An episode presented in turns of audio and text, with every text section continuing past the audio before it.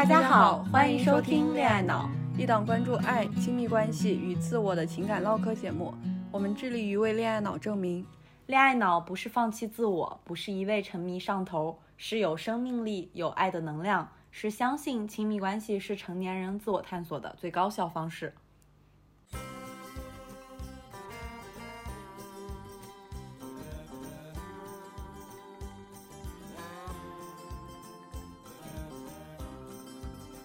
我是肖一，我是胡晓，我爱男孩，我爱女孩。我一直相信自己是个恋爱脑，我一直不觉得自己是个恋爱脑。我拒绝恋爱技巧，我依赖恋爱技巧。我是热乎乎的小狗，小狗天下第一。我是拧巴巴的小猫，小猫宇宙无敌。拧巴巴什么鬼？强行对仗。总之吧，就是说我们是完全不同的女孩，连性取向都不一样，性格喜好也全然不同。但我们相信，恋爱脑不是一个贬义词，亲密关系永远是一面镜子，照出自己的问题和最真实的样子。我们期待和你接上恋爱脑的脑电波。Hello Hello，大家好，新年快乐，新年快乐！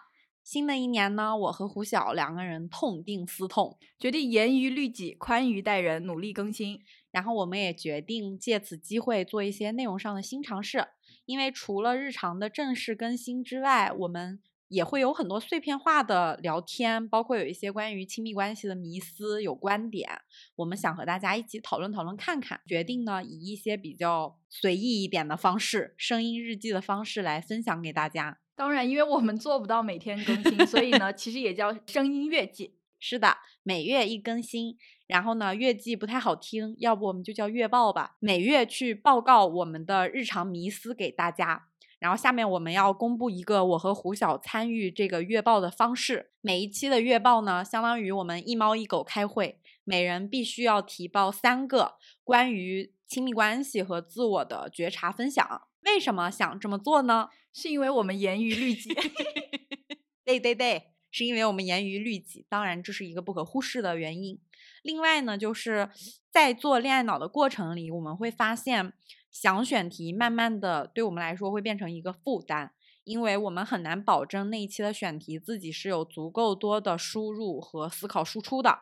那有这么一个月报的功能，其实会 push 爱糊弄偷懒的我们去多想一点点。生活里想要放过自己随便活活的瞬间真的太多太多了，而且自我觉察这件事情蛮痛苦的。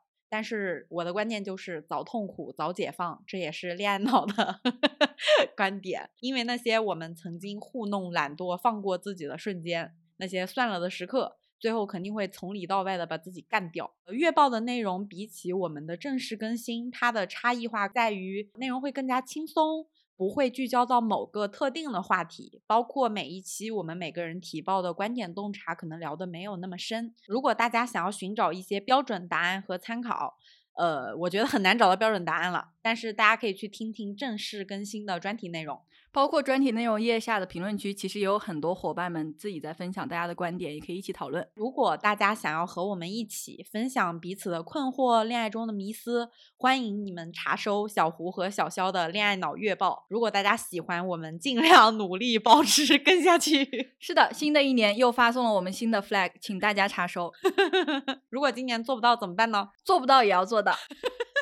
听君一席话，如听一席话。废话不多说，我们就正式提报。你先来，我先来。嗯，你先来吧。好的，我们主要是提报观点的人会负责主讲，希望大家不要觉得我们没有讨论啊。首先是我自己本期的三个觉察，第一个是我会发现我在恋爱里有很长很长的一段时间会被人说我一件事儿，就说我太敏感了，因为我在恋爱关系中。到现在为止三段嘛，前两段还有一些 date 对象，包括我在工作里常常会被人说你真的真的很敏感。我以前会自责我自己，觉得我确确实实是过于敏感了，喜欢看别人的脸色，包括我在工作中可能会有一些情绪上头的部分，或者说发脾气，觉得为什么这个事儿这么傻逼。我在恋爱里也会放大对方某一个反应或者某一个表情，但是我变了。钮祜禄依依现在 回来了。我发现刚才我提到的那些事儿的的确确在发生，可是我从来没有给别人真正的造成过什么负担或者麻烦。比如说我在恋爱里看人的脸色，我做出的反应只是说我会更加去体贴对方多一点，能去给对方提供快乐多一些。我在工作中敏感，是因为他娘的，我的工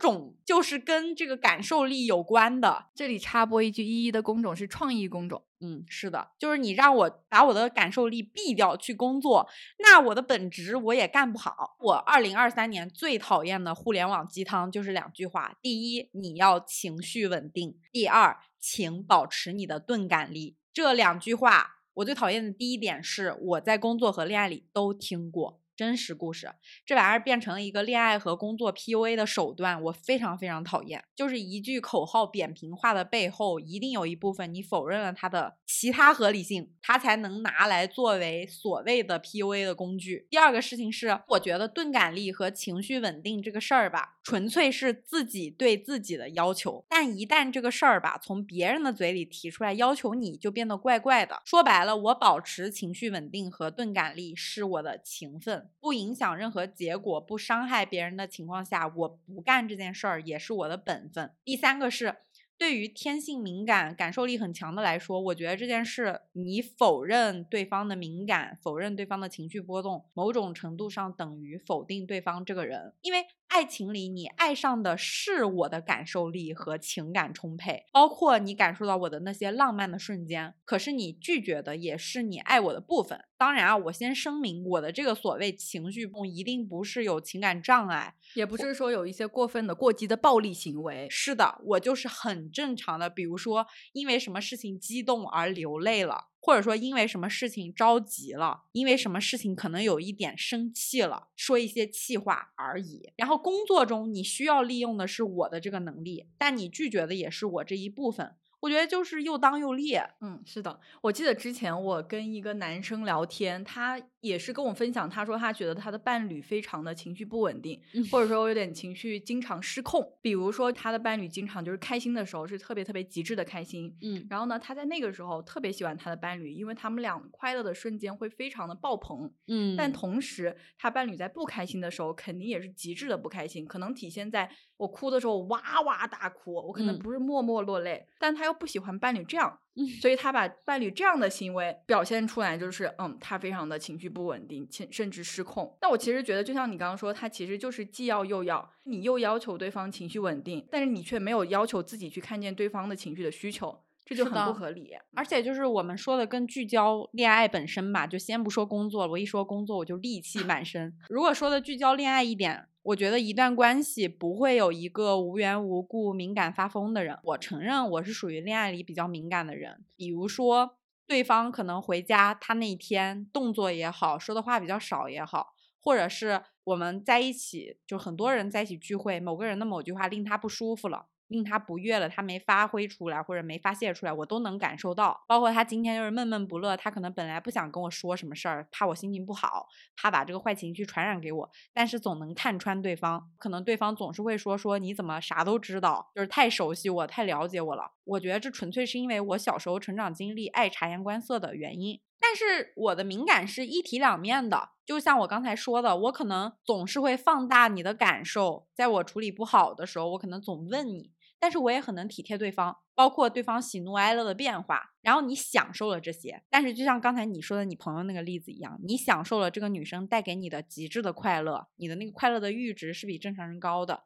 然后你觉得体贴跟你 soul mate，但是你只要求对方对你 soul 一下，你却不对方不对着对方 soul 他，这就是我真实的感受。我真的做不到大家说的什么拥有钝感力。我觉得只有对着我不喜欢的人，我才能拥有钝感力。就好像从来没有人要求你对你父母拥有钝感力，因为你知道你在你父母面前是很没有保留的。而且对我们这种就是很敏感的人来说，你要求我拥有钝感力，压抑自己的天性，其实不是好事。因为那种自我压抑，我试过就可以钝。你真确确定定你要让我钝吗？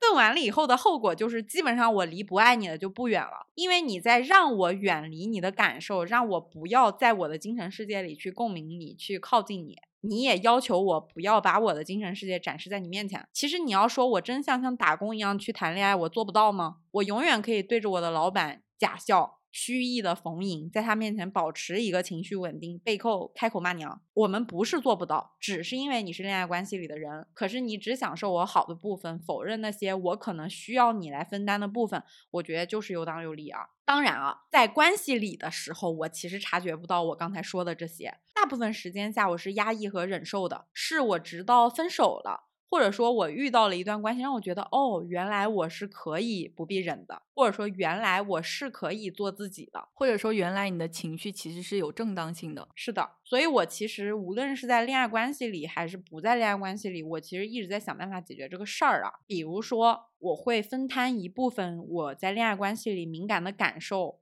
分享给自己的朋友，就不会说立刻去跟伴侣讲。一方面是我觉得情绪不要让一个人去分担。另一方面是我希望有一个更客观一点的第三方来鉴别我此时此刻的这个事儿，因为我不想变成一个谈恋爱了以后就任由自己变成一个所谓被宠溺的状态啊，那有点就是惯着我，可能生是非，我会担心这个，避免我自己沉溺于主观情绪。第二个事情是我可能会去拆分我自己的需求吧，比如说我确实很敏感，但对我来说有一些事情是最重要优先级的，比如说。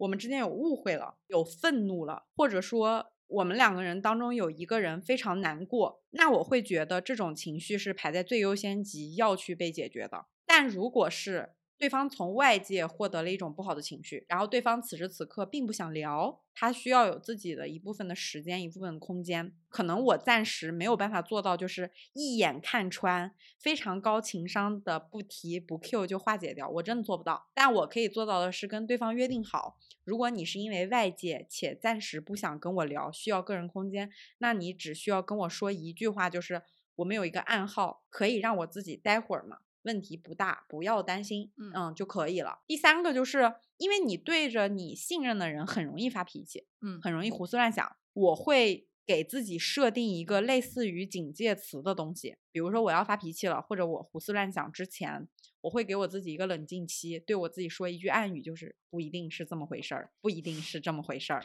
等一会儿，等一会儿，然后我差不多就会好一些。你看没看过那个《武林外传》里面有一集是公孙乌龙，他是一个杀人狂魔，就是手上沾了无数鲜血，然后最后他想改邪归正，控制自己的杀人的欲望，他就 吕秀才就教了他一个方法，你每次在杀人之前问自己三个问题，嗯，他是谁？他跟我有仇吗？这个人我非杀不可吗？像那个感觉。是我我是觉得，虽然这个例子很极端啊，因为敏感并不是一种罪，它不是杀人嗜血的特性。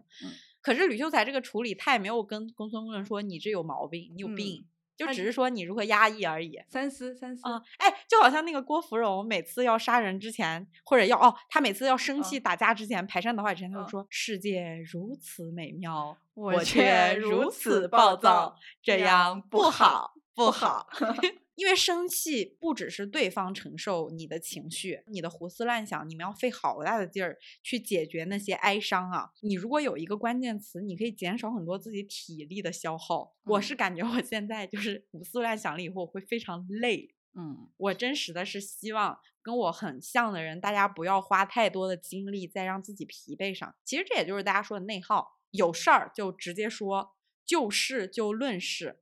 不要上太多的价值，感到不舒服就立刻说出来，平静的说出来。其实就有点像你把每一次一个大的脾气、大的冲突拆成了一个一个小小的碎碎的事情，它的伤害力就被瓦解了。然后在识别自己敏感这件事情上，我觉得我也挺想分享的。接受自己是一个敏感的人这个事儿啊，我是分阶段的。我觉得从我青春期。到可能刚工作那会儿，我都处于一个阶段。很长一段时间里，我对于自己很敏感这件事儿，我的应对措施是：第一，我不知道自己是对的还是错的，我没有办法理解自己情绪的存在；第二个事情是，对方可能让我胡思乱想了，或者说我自己有一些情绪了，有一些敏感，有一些猜测了。我的那个敏感是敏感到，比如说。一群人在一起聊天，可能你们没有那么熟，你们有一些暗搓搓的攀比也好，你们有一些暗搓搓的打压对方也好，拜高踩低也好，我都会很难受，有一点上帝视角圣母的那个情绪在。我当时给我自己要求就是，我不要因为自己去要求别人，也不要伤害别人，所以我压抑，装无事发生。嗯，可能我最多就是回来以后特别难受，跟朋友聊一聊。在我找不到办法的时候，我大部分时间就是这样的。直到我上周发生了一个小事儿，是我有好几个那种很久没有见的朋友，因为各种机缘巧合给我发微信说听了我们的播客，然后我发现我在收到特别亲近的朋友给我分享说听了我们播客的时候，我心情会很奇妙。首先是非常羞耻，我会发现我刚开始做恋爱脑的时候，自己有很多笃定的想法，我现在已经不认了。但是那些朋友听到了我不认的观点。我会觉得很羞耻啊！而且我现在的阶段是我发现越做恋爱脑，我的疑惑越多，不确定性越多，而不是确定和观点越多。这反而是一个挺妙的地方，就是你越深入去探索一件事情，你能输出的确认的东西越少，因为你是存疑和不确定的。然后我会有很多想要修正自己观点的时刻，但我会发现这些记录也好，这些哪怕我现在不认可的观点也好，我会觉得我挺可爱的。它是我很敏感的结果。如果我不敏感的话，其实我不会产出恋爱脑。到现在为止，我的那么多感受，包括我见一个人，我会闻到他身上的味道；我遇到一个什么事儿，我会幻想出很多很多剧情；我在心里放烟花等等，这是敏感带给我的果实。另一方面，是因为曾经我笃定的事情，我现在不笃定了。包括一段关系，我要不要去迁就去？修改去维修，这个想法也变了。就我过去可能觉得遇到事儿我就拜拜再见，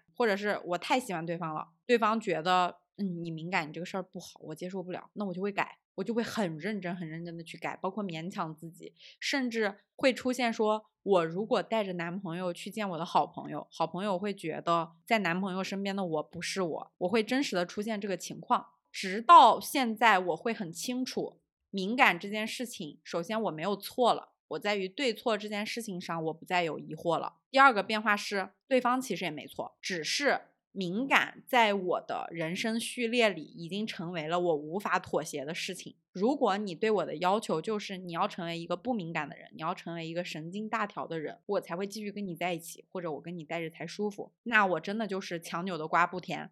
嗯嗯，拜拜。对，拜拜。但当然啊，我现在有一个趋势，是我有一点暗戳戳的觉得敏感的人没错，但是指责伴侣敏感是有错的。哦，对呀，本来就是这样。因为正常来说，敏感它，我觉得牵扯到的肯定是情绪。嗯，那情绪牵扯到的就是需求。嗯，那就是说我否认你的敏感，等于我否认你的情绪，等于我否认你的需求，干嘛呢？谈什么恋爱呢？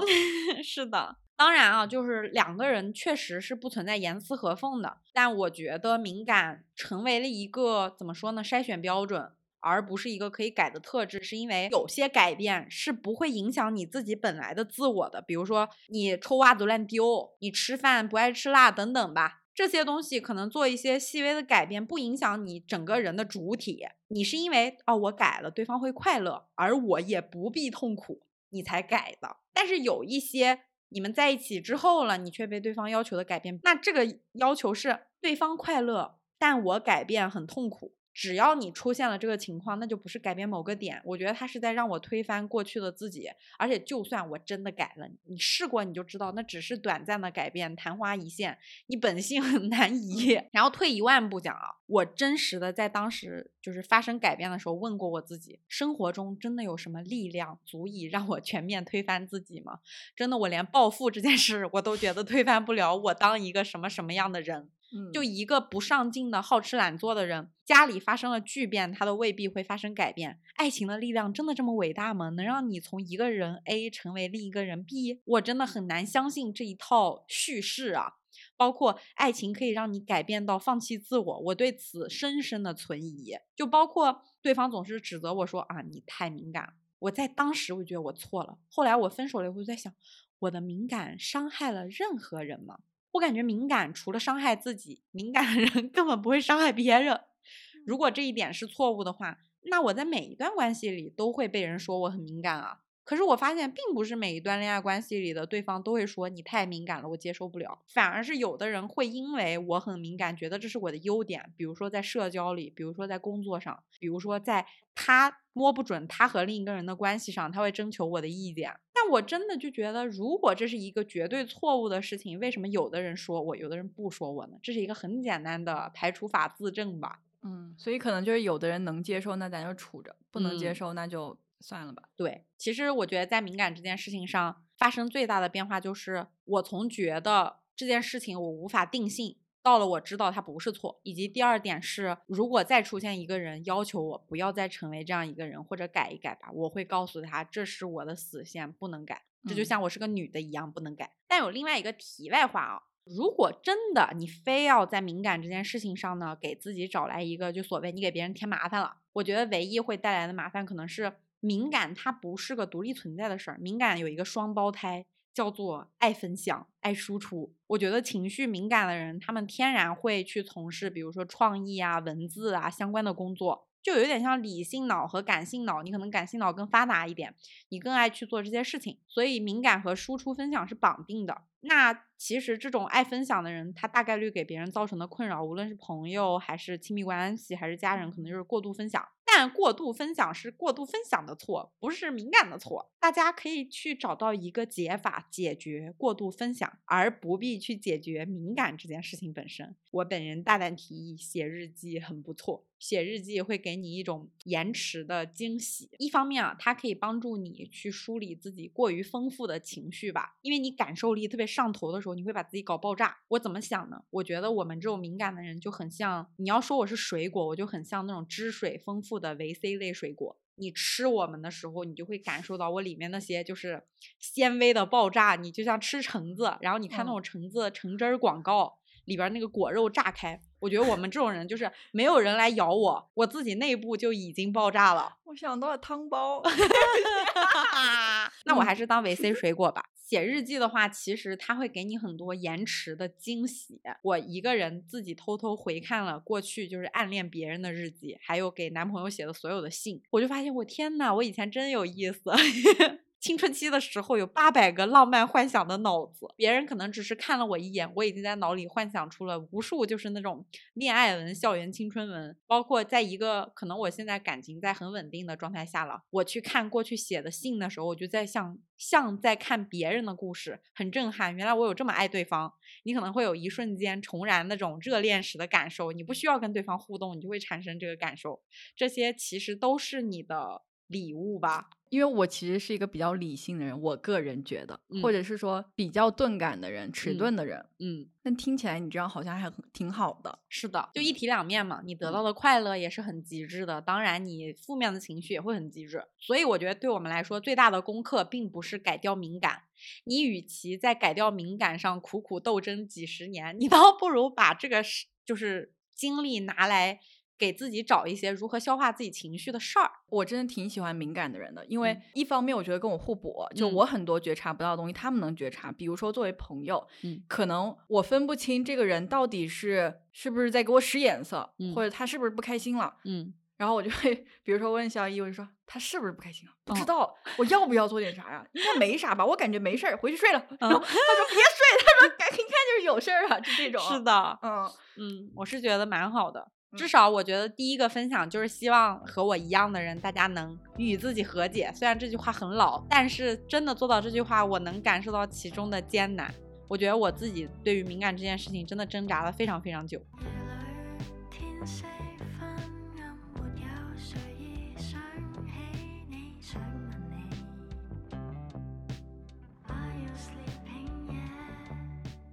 第二个，我的提报爆言，我觉得大部分情侣一点儿也不熟，爱来爱去，不知道爱的是什么。因为我最近身边。有很多朋友在跟我分享自己情感中遇到的问题，然后我在听这些故事，或者说吐槽或者不满的过程里，我常常很疑惑。我觉得他们好像并不了解对方，也不认识对方。比如说跟一个人在一起了，可能一两年，他都不知道对对方来说，爱情、事业、家人哪些是最重要的，这种很大的东西他不知道。其次是跟一个人在一起好多年，这个人到底是喜欢 social 还是不喜欢 social？他对于朋友的态度是什么？什么东西是他的红线？他也不知道。就两个人每天说我很爱你，我太爱你了，死去活来，真的不知道在爱些啥。我有一个朋友，下面是故事会时间，嗯，我们叫他橙子吧，又是橙子。他单身了很久，然后呢，我们都觉得这个人是不是有点爱无能？橙子本人呢，自己也觉得，哦，我有可能有点爱无能。结果很难得的遇到了一个约会对象，闪电般的在一起了。甚至同居了。因为这个朋友他其实不谈恋爱，并不是因为不容易遇到，其实他很很受欢迎，但是呢，他总是无法确认关系，总是觉得不合适。所以这一次闪电般的速度让我们觉得很不一样，觉得爱神降临了的感觉。是的，可能就是哇哦，一拍即合。结果呢？无论是我们作为旁观者看他们俩在一起，还是他遇到问题来跟我们讲述啊。看他们俩在一起的感觉特别奇怪，就感觉橙子的对象并不认识橙子这人到底是谁。橙子他在对象面前的时候也完全不像他自己，就好像我们看《再见爱人》的时候，你看老刘画傅首尔，你就会发现老刘根本不知道傅首尔长什么样。我觉得我看身边，尤其橙子这一对关系的时候，就好像是精神版的老刘和傅首尔。然后橙子的对象就是老刘，他根本不知道橙子的精神世界长什么样。比如说橙子有很几个很明显的特质。是啊，第一，呃，他很喜欢挣钱，就是是个财迷。第二，他对自己是很有要求的，虽然说他也很喜欢玩啊，很喜欢躺着，但是他其实很重视事业。第三，他是一个很周到的人。怎么说呢？可能是因为工作性质的原因，我觉得橙子整个人都有点服务性，就是一旦他心里知道我要让所有的事情很周到，他就能考虑到很多的细节。但是他对象去吐槽他的时候，吵架的时候，好像完全不知道这些。比如说，他会要求一个很有事业心的人，在工作很忙的时候约会，照顾自己，表达不满，但是不会管说橙子可能要很早的起床，最近很累，完全不管。其次是。他会去挑橙子可能最大的红线，比如说挣钱，比如说他职场晋升的这些事情去为难橙子。然后除此之外，他会嫌弃橙子是一个不体贴的人。可是，在我们看来，我觉得已经是足够体贴了。一旦你去跟他的对象掰扯说他体不体贴这件事情，他对象就会说啊，那我希望他是更加主动的，就是诸如此类等等吧。我们会感觉。在他对象嘴里说出来的这个橙子和我们认识的人完全不一样。还有一个最大的离谱是，比如说，因为我们很熟橙子了，在我们的眼里，我们觉得这段关系已经是急速下滑期，危在旦夕。因为橙子本人是一个对于痛苦耐受力很一般的人，挺好的，是个很好的特点，就是不爱忍，很容易崩断。结果他的对象好像完全不知道橙子是这么一个人，还在作天作地，根本没有发现。我就会觉得很疑惑，就是。他俩这么爱对方的话，为什么他完全不了解自己的对象是一个什么样的人呢？或者是说，他的伴侣没有选择真正的看见橙子？嗯，也许他知道，但是呢，就是我知道的这个橙子不是我幻想中的橙子。嗯，所以我不选择看见真实的橙子，而是拿着我对伴侣的那套标准去对标去对方。嗯，啊，他是不是足够好看？他是不是足够有钱？他是是不是足够能够满足我的？精神支柱，他是不是足够能在我伤心的时候给我情绪支支持？总结来说，他是不是能够满足我？嗯，我觉得可能这个人他在意的是这个。嗯，是的。包括我感觉刚开始在一起的时候，大家一定或多或少都会爱上自己给对方贴的滤镜。嗯，是一定会有的。但是我觉得在一起其实就是一个祛魅的过程啊，这可能跟浪漫想象是相悖的。但我认这个理。如果你跟一个人在一起的过程里，你不愿意掀开滤镜去了解真实的他，那在我看来，这个关系就是很假性的亲密。嗯，然后我真的有时候觉得是，好多人爱来爱去，爱的并不是那个人，甚至是你对你的伴侣也没有好奇心，你只是爱这个人对自己好，爱这个人配合自己。爱对方服从自己，爱对方愿意改造自己，爱对方不选别人就是偏选你，爱对方那种不知为什么命中注定就是就是和你在一起的那种行为。是的，就比如说我总是看到一些秀恩爱的帖子，我会心里隐隐的不舒服啊。当然不干涉别人，比如说男生会分享说自己老婆为了让自己有面儿，呃，什么陪他跟朋友出去穿的特别漂亮，但是又不暴露等等吧，就什么。分寸得当，然后会分享说什么自己老婆为了自己出去 social 啊啥的，可是他从来不会去关心说女生是不是一个非常抗拒陌生人社交的人，包括说他是不是很讨厌烟味儿等等，然后可能还有一些更离谱的吧，中式婚姻，丈夫甚至不知道妻子喜欢的口味是啥。我见过最离谱的故事就是两个人在一起了快两年，那个男生都不知道自己的女朋友巧克力过敏，每一年情人节都送巧克力。但这个女生也没有提过，也是嗯挺牛。嗯，是我就大闹。所以我觉得就是不知道爱来爱去在爱什么，你既不了解对方的缺点，也不了解对方的优点。我不知道是不是我自己啊，我在找伴侣的时候，我会非常期待对方不只是能欣赏我，他也能在比如说我走偏了，或者说我飘了，我状态不好的时候，能够拉我一把，提醒我。嗯，我需要一个生活拍档，就这个人是跟你齐头并进也好，旗鼓相当也好吧，他是能够坦然的戳穿你，也能够发自内心的欣赏你的。我就感觉好多伴侣，他既不能戳穿对方，也不会打心眼里欣赏对方。就是持续的爱那个想象，包括好像我觉得说难听点啊，他们觉得关系只要能维系就行了，过节的时候身边有人陪着就行了。嗯，我需要你的时候你能在就行了。嗯，哎，那你要这么说，大家其实需要的是宠物或者保姆。我女朋友把我的生活照顾得井井有条，我的女朋友是个贤妻良母，我的男朋友可宠我了，过年过节的时候承包我的所有东西。嗯，宠物保姆提款机。对，宠物保姆都能替代这些，而且这些替代品，宠物保姆、ATM 机，它们的共同点是，你可以无条件的单方面向对方索取，而且不必在意对方的死活。像 ATM 机都不是死，都不是活的，招之即来，挥之即去，就不是把对方当个人嘛。所以我我会有这个抱言啊，大部分的情侣一点也不熟。反正我自己会警惕这件事情，我也会非常恐惧这件事情发生。第三个，维持热恋的秘诀，先卖个关子，因为我和我。现在的男朋友已经在一起，马上就要快三年了，呜呼，很吓人，很吓人，自己都害怕，嗯自己也不知道为什么就走到了三年。就你现在如果让我说你要不要跟这个人永永远远，我死都不会说这句话的，我不相信。嗯，但是我可以做的承诺就是，当下的每一天我都可以很全力的去投入去过，我觉得这个就是蛮好的了。但是呢，我一直会有一个担心，就是会不会你们这个平淡的、安稳的生活状态是不好的，是暗藏杀机的。所以我就发现有一个我自己维持热恋的秘诀，是一起做不健康的事情，就是比如说一起熬夜。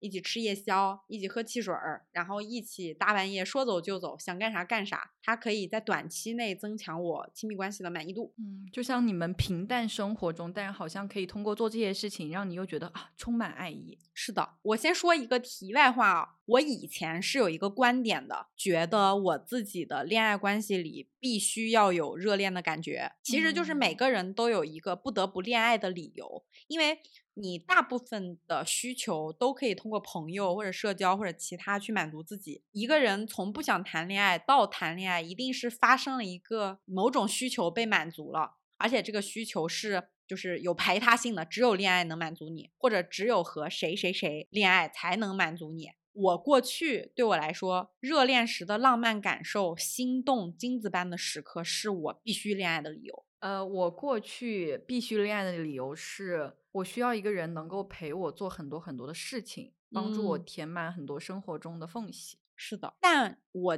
进入这段关系以及这么久了以后，我会发现一点，我自己身上的改变是，热恋的感觉对我来说不是唯一选项了。就我形象化的说这件事吧，就每个人都有一个坑，那个坑是你不得不恋爱的理由。我以前以为每个人的那个坑里只能填一种东西，可能对我来说就是那个浪漫的感受。直到现在，在一段比较健康的长期关系以后，我发现热恋的感觉对我来说不是唯一填坑的东西了。嗯，我会发现好像另外一种更具有安全感的、更能理解对方的那种细水长流的感觉，好像对我来说也能满足。但是我会持久有一种担心是，这种平淡是不是不太 OK 的？会不会某一天在这个平静的水汪之下，我的关系就嘎掉了？其实就可以理解成，比如说你在关系初期的时候，热恋对你来说还是挺重要的。但是其实你的例子是已经是长期亲密关系中的人，你热恋不可能那么久的时候，那你发现自己新的需求也能被满足。是的，因为过去的经历吧，我觉得我自己本人是对于一段关系能不能维持下去，我是很很焦虑的，所以我总是有一点风声鹤唳。草木皆兵的，比如说我现在可能跟对方好好的，我总会因为一些小细节提前预判说这个事儿如果不解决，我们以后可能会发生一个大的矛盾、大的冲突，然后我就会很紧绷。然后呢，后来慢慢的这段关系久了，我好像那个安全感增加了一点点，可是这个东西就很像一个怎么说梦魇。偶尔来你身边提醒你，哎呦，你最近很平静哦，可能会有坏事发生。我觉得对我这种人就是会有这个瞬间，包括我发生了一个什么好事，我就会担心下一秒会有坏事发生。你就这么一个人。直到我自己都没有意识到我自己发生了一个改变，是我对于这个关系没有那么焦虑了，而且我发现只要我能持续的跟对方做一些不健康的事情，或者说能维持热恋的感觉，就没事儿。原因是上周我发小来了我们家一趟，发生了也是一个很小的事儿。我发小是一个国企的，就是体制内的员工，然后他跟爸妈住在一起，可想而知他每天的生活作息是非常规律的。对比我，我简直就是他那个世界里的不良少年。我们家就每天晚上两三点才睡觉，这都是基本标配吧。他来我们家玩，看到我半夜一点钟。非常的悠然从容的吃冰棍儿，然后过了一会儿又喝汽水、吃薯片，然后晚上吃明明吃完了晚饭，大半夜说：“哎，要不我们吃点烤串吧？现在我们去吃火锅吧。”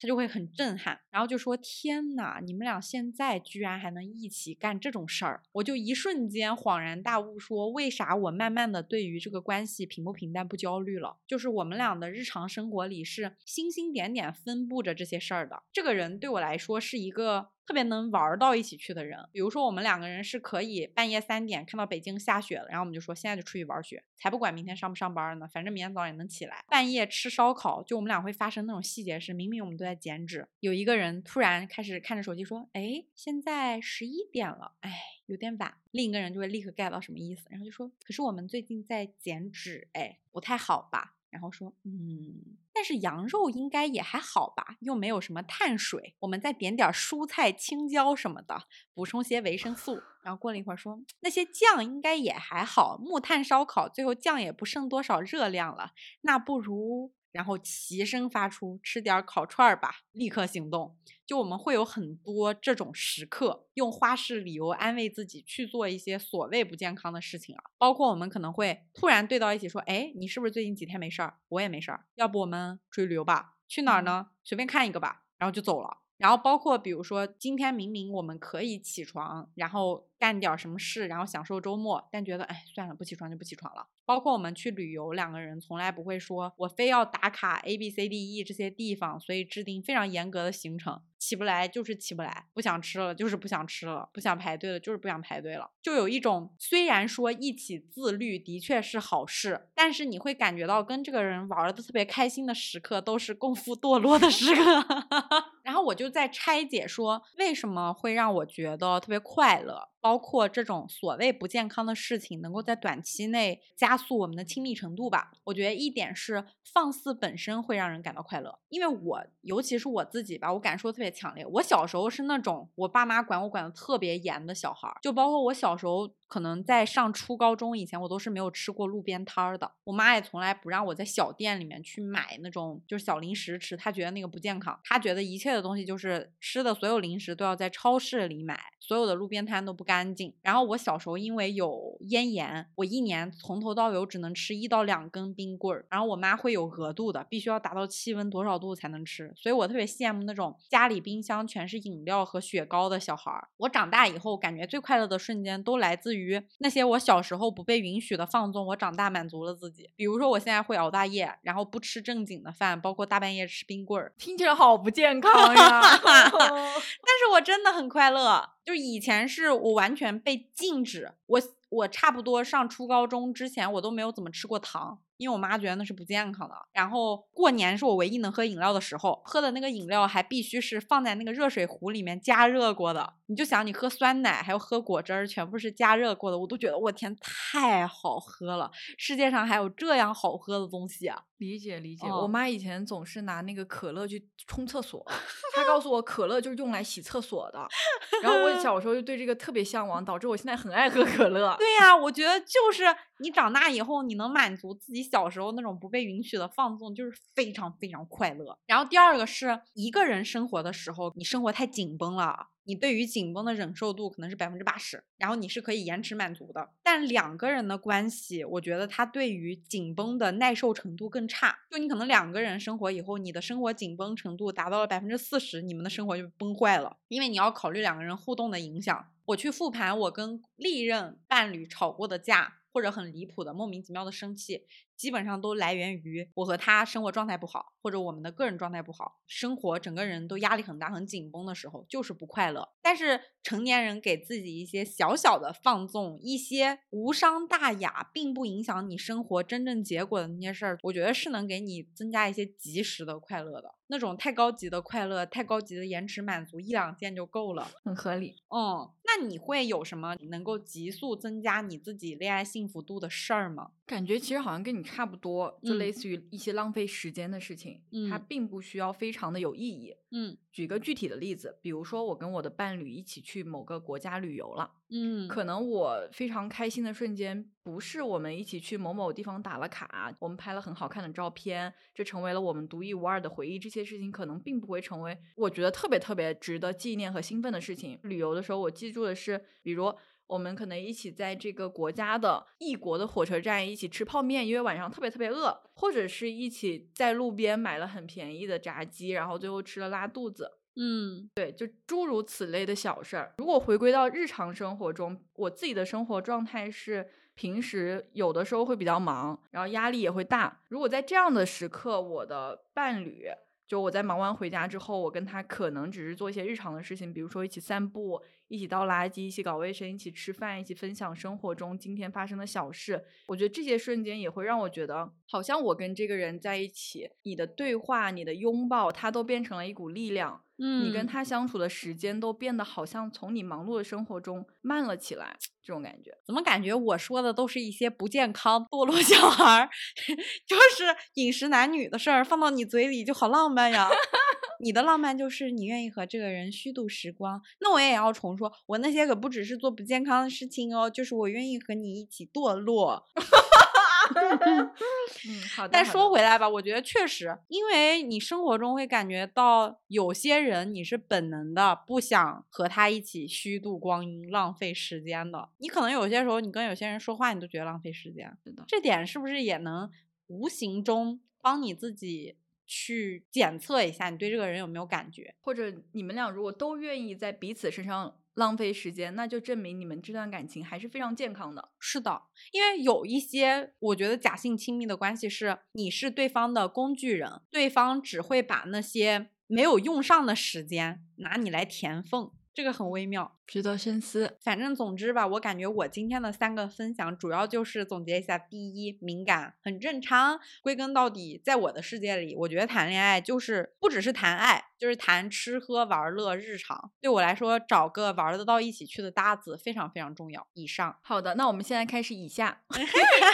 下面是胡晓老师的分享。第一个，我会觉察到我在关系中经常被伴侣去指责说你不够爱我，你不够喜欢我。然后最近我就开始在思考，到底是哪里出了问题。第一感受是，我觉得我就是一个天然会对别人产生一些情感隔离屏障的人，也就是说有点疏离和冷漠的人的感觉。那这种模式呢，其实它也不仅仅是体现在亲密关系中，也会泛化到我的各种社会关系中。我先拿社会关系来举例，比如说我的很多的同事或者是朋友，他们会说：“哎呀，感觉你好像不太关心我的生活，有点冷漠。我们俩都认识这么久了，你也不会跟我说你自己一些。”情绪上的困惑，好像就是你一直就是每天嘻嘻哈哈的跟我打招呼，给我买奶茶，但是好像你做这些事情也不走心，就是你有一套你自己的社交范式，但你却没有真正的跟我去进行情感深处的一些链接。嗯嗯，包括说可能我跟我的父母，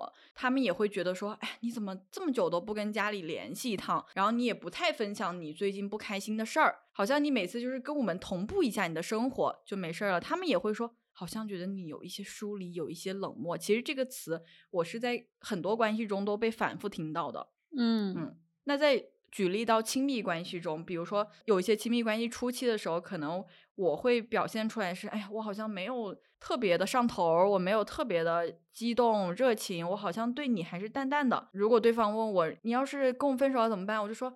那就分呗，没有谁离不开谁，我大不了就哭一场就算了，来去都是客，就这种感觉。朋友之间就是我君子之交淡如水，似乎这个事情在我的亲密关系中也有一点，就是类似于你这人有点端着，嗯，或者有点慢热，嗯，大概是这种感觉。但其实，比如说你刚才说的那个亲密关系初期，对方觉得你没那么喜欢他，你心里也是那么想的吗？我觉得我可能，比如说有一些上头，那个形象更多的是我的伪装，因为我害怕对方看出来我上头啊。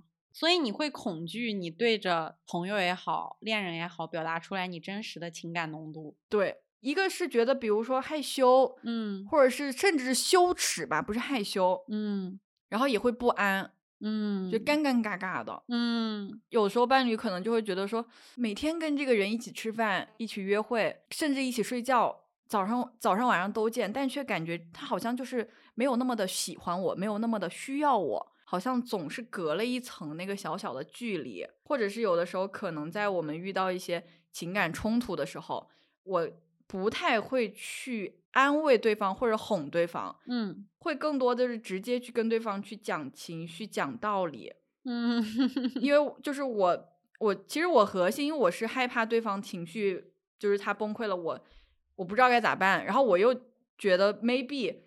只要能够跟他把道理讲清楚，那情绪就能解决，就可能是一套这种逻辑在处理很多亲密关系中的事情。但是我其实也有思考，为什么我会这样做，或者是说为什么我害怕去这样做？呃，两个原因。第一个原因是我其实特别害怕，就是卷到他人的情绪漩涡中。就比如说，如果我的伴侣他自己有情绪不好的事情，或者是我们俩发生了争吵，他把情绪发出来了。不一定是对我的指责，但是我当下就是觉得一朵大乌云罩到我的头上，那个乌云还带一个手，他就掐着我嗓子眼儿，然后我就觉得无法呼吸，无法呼吸，甚至真的有真实物理上的那种心跳加速的感觉。懂。然后当下我就我已经顾及不到他了，就我全部都沉浸在自己的那个痛苦里。嗯，就是说白了，我是一个情绪承受能力比较差的人，抗压能力比较差的人。嗯，自己都活不了，怎么去管他？懂。嗯，然后其二是。我确实也会害怕依赖一段关系或者依赖某个人，不管是朋友还是说还是说亲密关系，因为你说白了就是，如果你不那么在乎，那他们离开的时候你就不会那么难过。但你如果越在乎，他们离开的时候对你的伤害一定就会越大。但我好像觉得我不是特别能够承受这样的伤害。明白？哎，其实我会觉得第一点你说的，你对于他人的情绪很难承受，这个事儿很正常。我不知道是是不是因为我是你比较亲近的朋友，所以我能理解这件事儿。因为我觉得我跟你天然就是两种人，我就是那种情绪极其充沛，而且我能发得出来情绪，而且在我的世界观里，我觉得两个人只要把这些东西都说出来，反而就好了，不会有隐疾。如果全部都放在心里不发出来，时间久了会酿成大祸。包括我曾经是那种会写小作文给别人。要把各种事情讲清楚的人，所以我能理解你那种对象的心态啊，我非常能理解。但是是直到我遇到了比我更离谱的人，我才突然发现你的情感充沛和直抒胸臆，包括饱满的情感，某些程度上对于别人来说是核武器，就是对跟你不同的人来说是核武器。这也是我就是慢慢工作了以后变 I 了以后。我遇到了比我更情感充沛的人向我投来这些的时候，我会有点不知所措。我是在那个时候我才能理解你的感受，就是我对情绪抗压能力极差，我不知道该怎么办。你也会有抗压能力极差，对，就是遇到比我更离谱的人的时候。哦，就是一物降一物的感觉，只是相当于，比如说你在食物链的中层，我在底层，你遇到了一个高层。是的，这倒不是等级高低的问题，就是纯粹是我们得理解，人就是有能量低的人和能量高的人。嗯，有些时候能量高的人的心意可能是好的，可是对于能量低的人来说，那是真的是核武器，是种恐惧。嗯，而且我还为此写过信，向我现在的伴侣道歉过。因为我总是期待他以同样强烈的浓度来回应我，然后我觉得我剖开了自己的心，告诉对方我是怎么想的，可是这对对方来说是巨大的压力。在跟你聊这个之前，我都一直在想，到底是什么原因导致我这种人的出现呢？因为我觉得确实挺低的，嗯。但是我现在没想明白，我觉得这是一个代办的问题，需要自我探索太久了。嗯哼。然后第二个是我有一个疑惑，是你说你很害怕，因为一段关系他们离开了，你受到伤害，所以你就不依赖。你曾经有过依赖谁然后被抛弃的经历吗？在亲密关系中不太算有，嗯，因为我觉得我有一种感觉自己好像自我保护做的都还挺好的，嗯。但是 maybe 在父母的关系中有的，嗯，比如说。我之前其实，在播客里就提过，我有出柜过。嗯，我在出柜之前，你可能都不敢想象。我我应该没跟你说过，就是我是一个类似于我买一张高铁票，我要买哪一个车次，我都要爸妈帮我决定的人。嗯，明白。什么东西都要问他们，一天可以跟他们发几百条信息的那种，很依赖依赖性极强的小孩儿。嗯。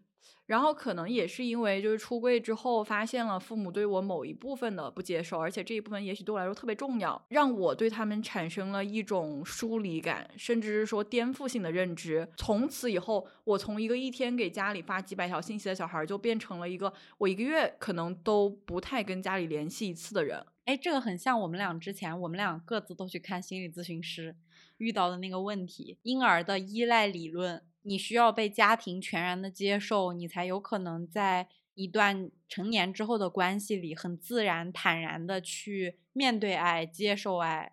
对，就好像是你曾经可能有一个安全港湾，你是非常笃定的，嗯，所以你敢去往外放肆的飞。这个时候，你忽然发现你的安全港湾不见的时候，你要不就是自己找一个，要不你就飞出去别回来了。也许这就是我害怕依赖一个人原因吧，因为不想再让类似的事情发生一次。包括说，其实我们刚刚讲到心理学的部分，其实我之前看心理咨询师的时候，他就有跟我分析过，说我是一个其实比较。有一点点回避型的人，嗯，体现在小的时候，父母可能首先父亲也是基本上就不在身边，他是出去工作，嗯，然后妈妈工作也特别忙，没有时间管我。父母可能也是那种不善于情感表达和情感回应的人，导致我受得不到父母的太多的关注和爱，他们也不太会去教我如何去表达爱和关注，所以可能就是产生了一种。遇到事儿，我就第一反应就是那就自己消化，那就回避，反正都得靠自己解决，不啦不啦不啦这样的情况。嗯，不过有一个出入点是，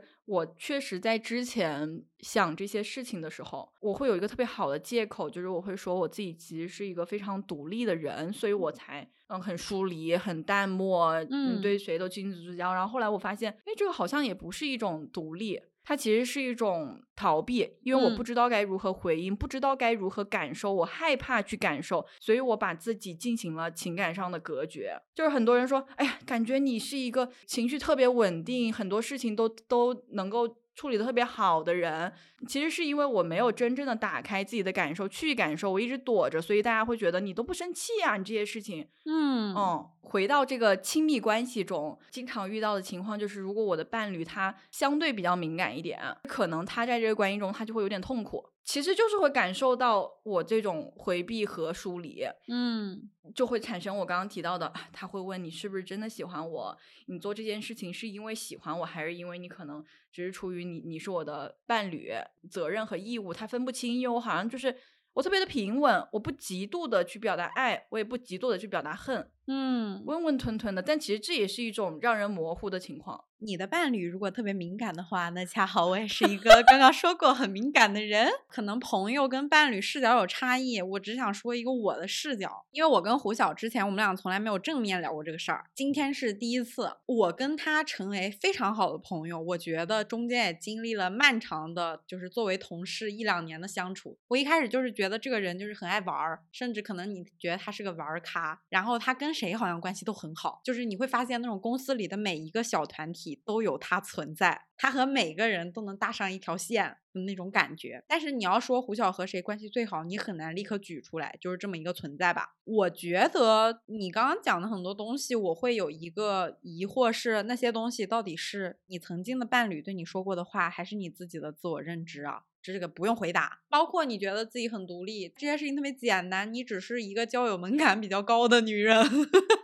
至少是社交关系里，他们说你的回避疏离，我觉得只是因为你的门槛比较高而已。但我在跟你做朋友的过程里，我会感受到，其实胡晓很体贴，以及非常在意别人的感受。包括他一旦认定你是朋友，你就就是属你一定在那个安全范围内，你不会被打入十八层地狱，因为某件事情不愉快，你们俩就疏远了。就是他对于是朋友和不是朋友，我觉得界定非常清楚。然后另外一个就是恋爱里，我其实好像和我现在的伴侣遇到过这样的问题，就是我觉得他。非常疏离，非常非常疏离。然后我去看心理咨询师的时候，心理咨询师对我说了一件事儿，对我有所触动。我不知道对你有没有用。是我跟他表达了我的这个困扰，我的这个苦恼。我心理咨询师就会问我，那他做过什么？比如说，对方也是一个情绪漩涡时候非常痛苦，他没有办法接受吵架，他甚至觉得我们就是装无事发生，翻篇儿都可以。嗯嗯哦，疯狂点头。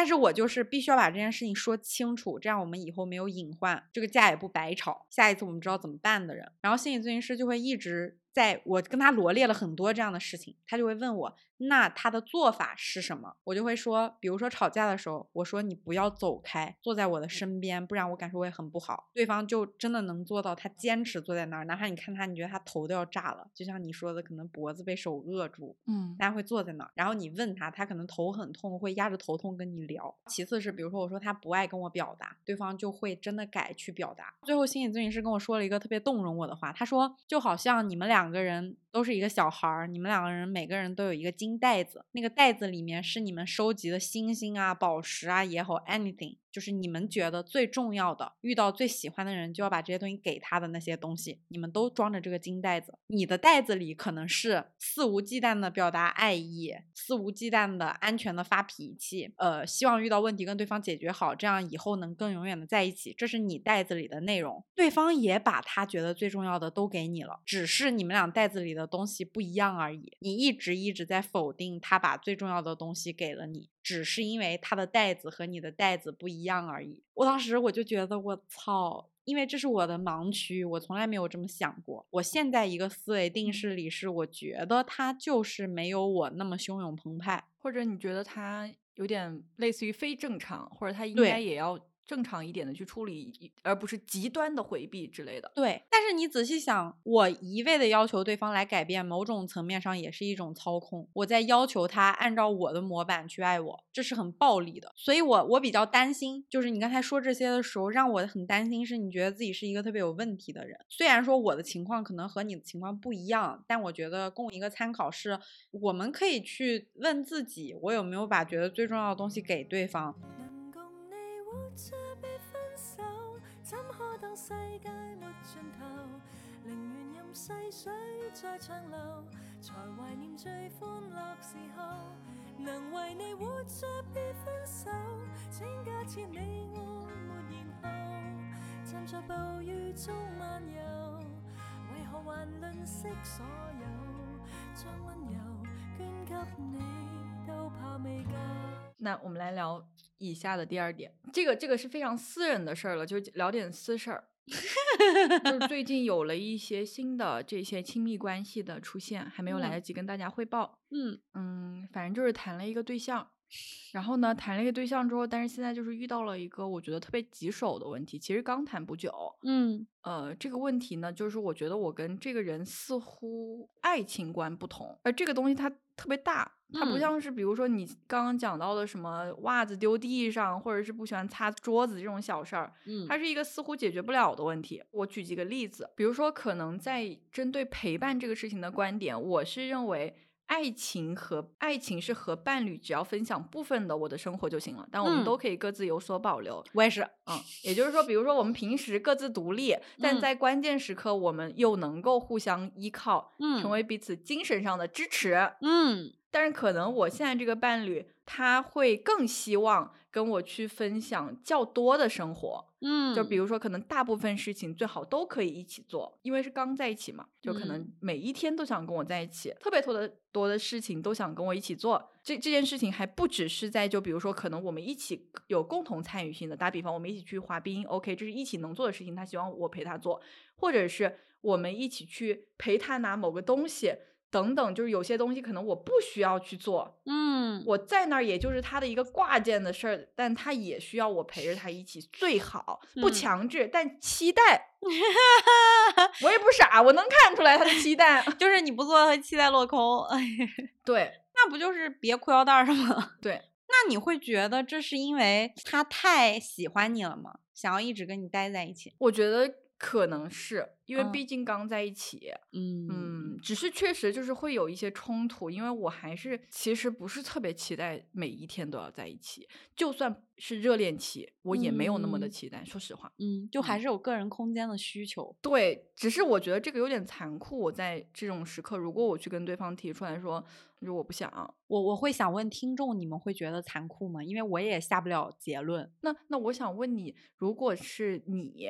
就你谈了个恋爱，现在是热恋期，可能刚在一起一两个月，你会期待跟对方每一天都在一起吗？嗯，我一定会想见到对方，就是强烈的荷尔蒙冲击，我就是想见到你，但是会很理智的考虑我们现在有没有条件见面，比如说是不是很忙，对方是不是工作已经很疲惫了，需要自己消化一会儿。他就算来跟我约会，其实也不是饱满的状态，我会考虑这个，可能就是频率会高，但一定做不到每天，我也会累。那如果说你遇到了一个 这样的人，你会？我我不知道是我俩性格太不一样了，我会。立刻说，因为我觉得不说比较残酷。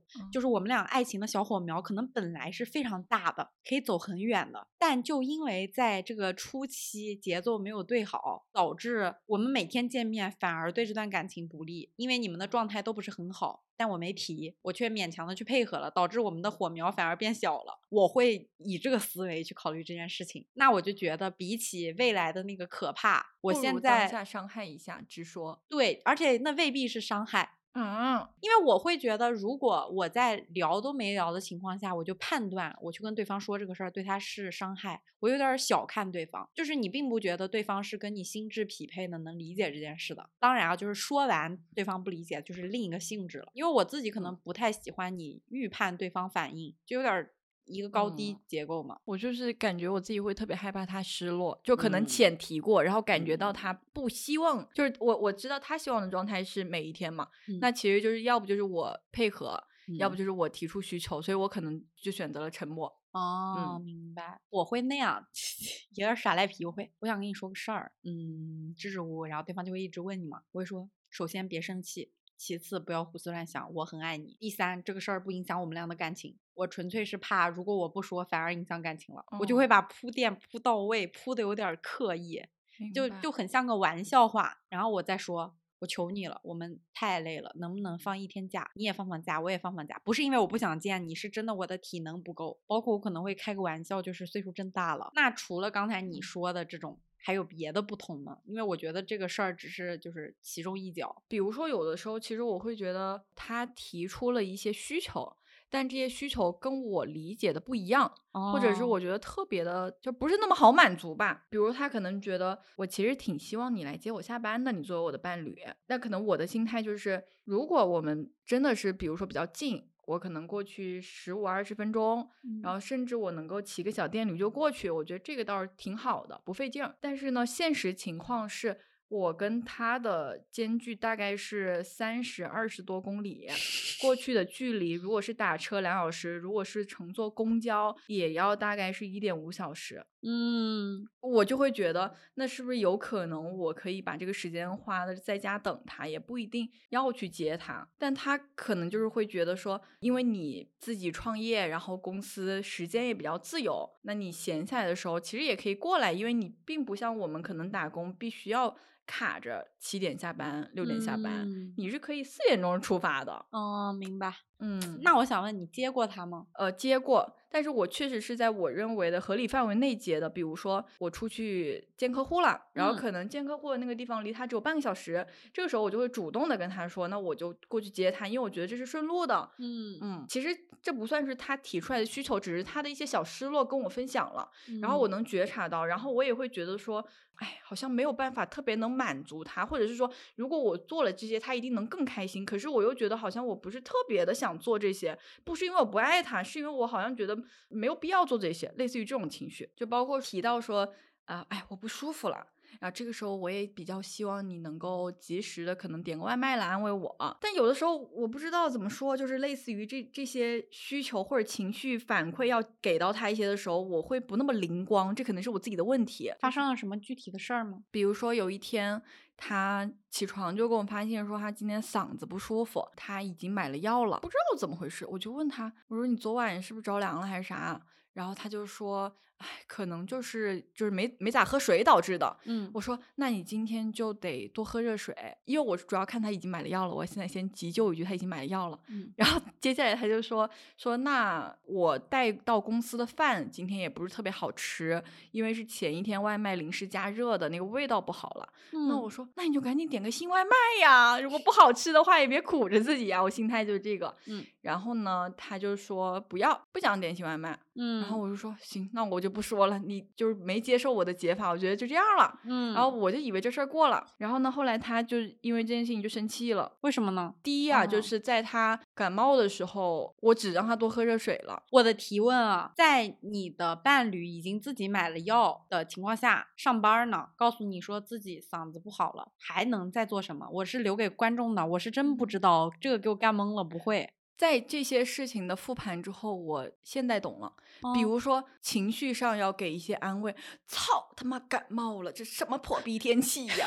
这是其一，情绪上给一些强烈的激动反馈。嗯其二，呃，如果条件可以的话，你可以给他的公司点一个，比如说什么小梨汤、小梨水儿，就是他有药了，但是可以给他一些附加品，也许他用不上，但他们先干了再说呀。咱们一个啊，一些温暖给到，啊，好像你谈了一个对象，你跟对象说我不舒服，你对象是能够给到一些实质性的反馈的。嗯，也许我我是觉得这个是我目前想出来的解法。哎，那我还有一个疑问啊，我热恋的时候我也能做到，但是你们在一起特别久了，你很难做到每一次都这样的时候，到那个时候会不会失落呢？我也不知道，我换位思考过这件事情。如果我自己在公司感冒了，我伴侣可能也不在我身边的情况下，我肯定嗯就会，比如说自己给自己买药，自己照顾好自己，然后晚上回家的时候，可能跟他抱怨一下，哎，今天一天累死了，然后怎么怎么样，可能这是我自己的处理方式，我不太嗯会去对他有更多过多的期待。但是点外卖那个我能理解，其实就是你直接别说，给他点一份他想吃的东西到公司就好了。对对对，是是哦是。他会比如说吵了这个小架以后会上纲上线啥的吗？就是会，就是会，比如说我们拿这件事情出来聊的时候，我觉得是有观点上的冲突，就是我觉得就是做到这样就可以了呀，或者是我就是没有想到呀，但他觉得你作为我的伴侣，你就应该要做成这样，嗯，会有种应该和和和和不应该的感觉，嗯就对他来说，可能伴侣的必备必备能力吧。啊，我记得我们昨天聊到拍照的时候，我其实是一个特别特别不喜欢不喜欢给人拍照的人，会也也不太喜欢被拍。但是他会跟我说，就是他希望自己能够找一个女朋友是能给他拍好看照片的。嗯，然后我就会觉得那说，你技术确实不行。对我拍照确实不好看，而且我因为不是特别喜欢，所以我也不是特别乐意学。但他会跟我讲说，因为别的男女生找男朋友或者找对象，那伴侣也会给他们拍好看的照片发在社交媒体上，你也应该需要最好能做到这样的事情。我可能我的感受就是很多的事情都需要学习，可能这是我当下的感受。就是你的这些，我先说以缺点代称啊，你的这些缺点，你跟他在一起之前，他知道吗？比如说，呃，他之前其实也提过不会做饭，嗯，这一点他是知道的，但其他可能拍照那些他那他是会以责备你的口吻说这些吗？还是只是说，哎呀，小小抱怨？他提出来的是抱怨和需求，我希望你能怎么怎么怎么样。从我的视角里面，我觉得肯定还是会相对放大一点。就我，我有点整不会了，因为我有一些别的主观视角，因为这属于是我第一次听到你的伴侣的视角，我原来只听到你的视角，或者是我只看到你这边。比如说，我会惊讶于胡晓会去学做饭，然后我会惊讶于我们早上七点出工，就是那段时间特别累，工作特别忙，早上七点出工，他居然在家给自己伴侣就是剥了水果、剥了坚果当早饭再出来，包括日常生活里面，可能每一两天就会做一些什么事儿，比如说对方说一嘴想吃什么或者想干啥，他就准备好，他会默默的匹配自己下班和对方下班的时间，保证能九点一起吃上饭。就是这些，在我看来，我都觉得有点离谱，因为以前他挺就也这样，也没这么这样吧，以至于我今天听到他伴侣的这个视角以后，我有点懵。因为我会本能的听到以后，觉得要求是不是有点太过分了？就对方要的太多了，但是我又会因为对方的理直气壮、理所当然，自我反思说，是不是我要求太低了？我现在主要的迷思在于，是不是我谈恋爱要求太低了？我又感觉你做了很多了，我又感觉对方很是不满足，但不满足一定有根本的原因的，谁也不可能无理取闹，说每天就闹，说我这个地方不够满足。大家还是希望在恋爱里获得快乐的，所以我就有点懵。现在，对，一方面是有的时候我也觉得，你看他的需求肯定是合理的，嗯我们没有办法否认任何人的情绪，任何人的不快乐。我去换位思考，那我是否有他这样的需求？比如说我们刚刚提到的接上下班，嗯那对于这件事情，我的想法是，我也认他那一套，就是如果我有一个伴侣，他能每天来接我上下班，我肯定会特别开心。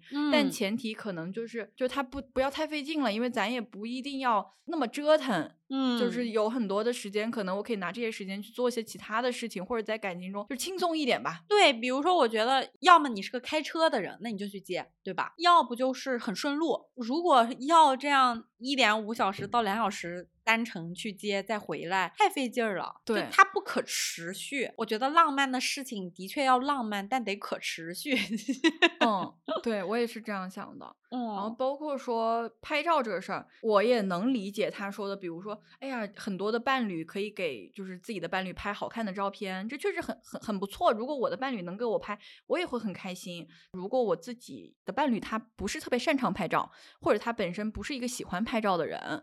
那我可能就不会对他有这个需求，maybe 我就会把这个需求寄托在，比如说我拍照好看的朋友身上，包括说做饭，我可能很想要吃家里面人做的饭，就是家常菜。也许我可以解决的办法就是我自己学一学做，如果我伴侣不会做的话，或者是呃我请个阿姨来做，也许都能解决。如果他不愿意做的话，我觉得这个不不必去强强迫他说啊，你作为我的伴侣，你。需要学会做饭，如果你不会做饭，你可能就不符合我的伴侣需求。好像这些在我这都不是特别重要的。对，因为我听下来，作为旁观者，会有一个很难受的地方是，你们有特别多细枝末节的小事儿，但这些小事儿是不可调节、调和的。就是他也难受，但是他也不可能说，那我退一退，比如说这些需求都可以往后退一退，然后你也往前多走两步做一做，感觉有一点像每一件小事儿都有一个标杆，这个标杆是不可移动的。然后你必须要跳高高去碰到这些东西，会有一些这种感受，就是类似于这个标准是不可商量的，或者是说是，比如说商量了一下，然后过一段时间就就又过不去了，那就是不可商量嘛。嗯嗯，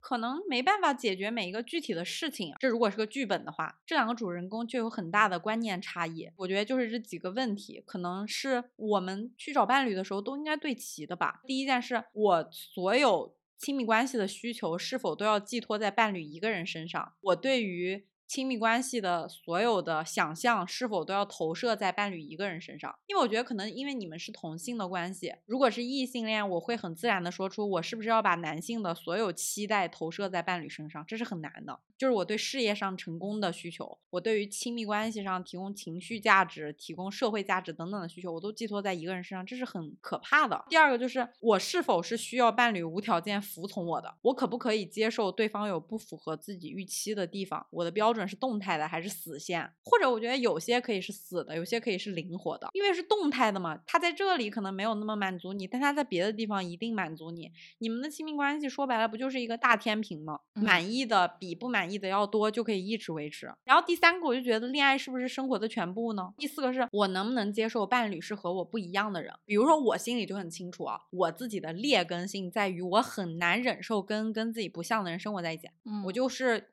一部分我会因为那个被吸引，但是我时间久了吧，我这个尿性我就肯定会讨厌那一部分，那对对方很伤害，所以我就很清楚，其实我会喜欢跟我自己有共同点的人。最后一个就是你要求对方的事情是不是自己也要做得到呢？我会有这个点啊，因为我特别不喜欢那种不太平等的关系，就包括比如说总有人跟我说你是异性恋女生，你已经很吃亏了，所以呢你要要求男生做一二三四五六七八九。道理是这个理，相处起来你自己难受，只有你自己知道，所以我就会非常期待说，至少我要求你的事情，我自己也做得到。说到这里，要提到第三个，就是我觉得对伴侣提要求，确实是需要去自己换位思考，就是我能不能做到，以此为标准。嗯，就比如说我可能最近有有一些其他的困扰，接着开始分享故事。他在北京就是有几个约会过的人，然后他可能会跟这些约会过的人，比如说。持续保持联系，嗯，呃，甚至是出去玩，嗯，然后他可能会把他出去玩的这些信息都告诉我，甚至拍照片，说我跟他去了哪儿，然后挺好玩的，就是他给我拍的照很好看，然后我就会有点膈应，然后呢，我就我就跟他讲了，我说有点膈应，那换位思考，你能不能接受我跟我的前任或者是这些约会过的人？这样出去玩，他就说不能，我就更膈应了。包包括说，他其实会特别期待跟我去一起做很多共同的事情，比如看电影周末。但是如果说我不安排这个周末要做什么什么事情，要去哪儿哪儿玩，嗯，可能他也不安排，嗯。但是如果最后没有出去的话，就会怪我。包括我们前段时间，我记得是呃跨年，然后他是提出了跨年想要。就是好好跨一下。那段时间呢，刚好我是工作特别忙，就我一直没有抽出时间去想这件事情。直到我记得是二十八号那天是个拍摄日，我把手上那些事情都忙完了，我才开始想，因为我知道他想要过。但是呢，同时在我忙之前的这段时间，比如说从二十号，可能他又提了这个想法，在这八天之间，他也没有想过。嗯，他可能就是把需求提出来说，我我觉得想有一个好好的跨年，嗯，然后我二十八号开始静下来想的时候，确实我当时就意识到已经很迟了。其实跨年那个时候就想，你订酒店，你去哪儿玩，你都来不及了。但我当时第一反应就是我很抱歉，因为我没有来得及去做这些规划，导致可能他不会有一个特别精彩、特别他期待的那种跨年。但是同时，我后来反应。一下又会在想说，那有没有可能，如果二十号的时候他就开始计划，我们也可以去好好跨年呢？而不是二十八号我意识到了之后，我开始说我们想想，然后两个人开始紧急一起想。好像在听一对异性恋的关系啊，无意冒犯异性恋，我觉得特别像我在小红书上面看到特别多的女生给异性恋女孩提供攻略，说你要怎么从男生那儿获得照顾、索取资源、索取付出、索取男人在你身上投入沉没成本。女人要做的就是保持美丽，原地等待。其实我也不愿意往这方面想啊，当然，就是我我有一个感觉是我我觉得 lesbian 会让我很向往的事情。是他有很多克服了异性恋劣根性的事儿，比如说谁应该作为那个服务者，谁应该作为那个上位者。其实我非常痛恨异性恋里这件事情，包括我自己也会忍不住的会在一些时刻冒出说：“哇哦，这个事儿就应该是我男朋友来负责，这个事儿就应该是他来为我付出。”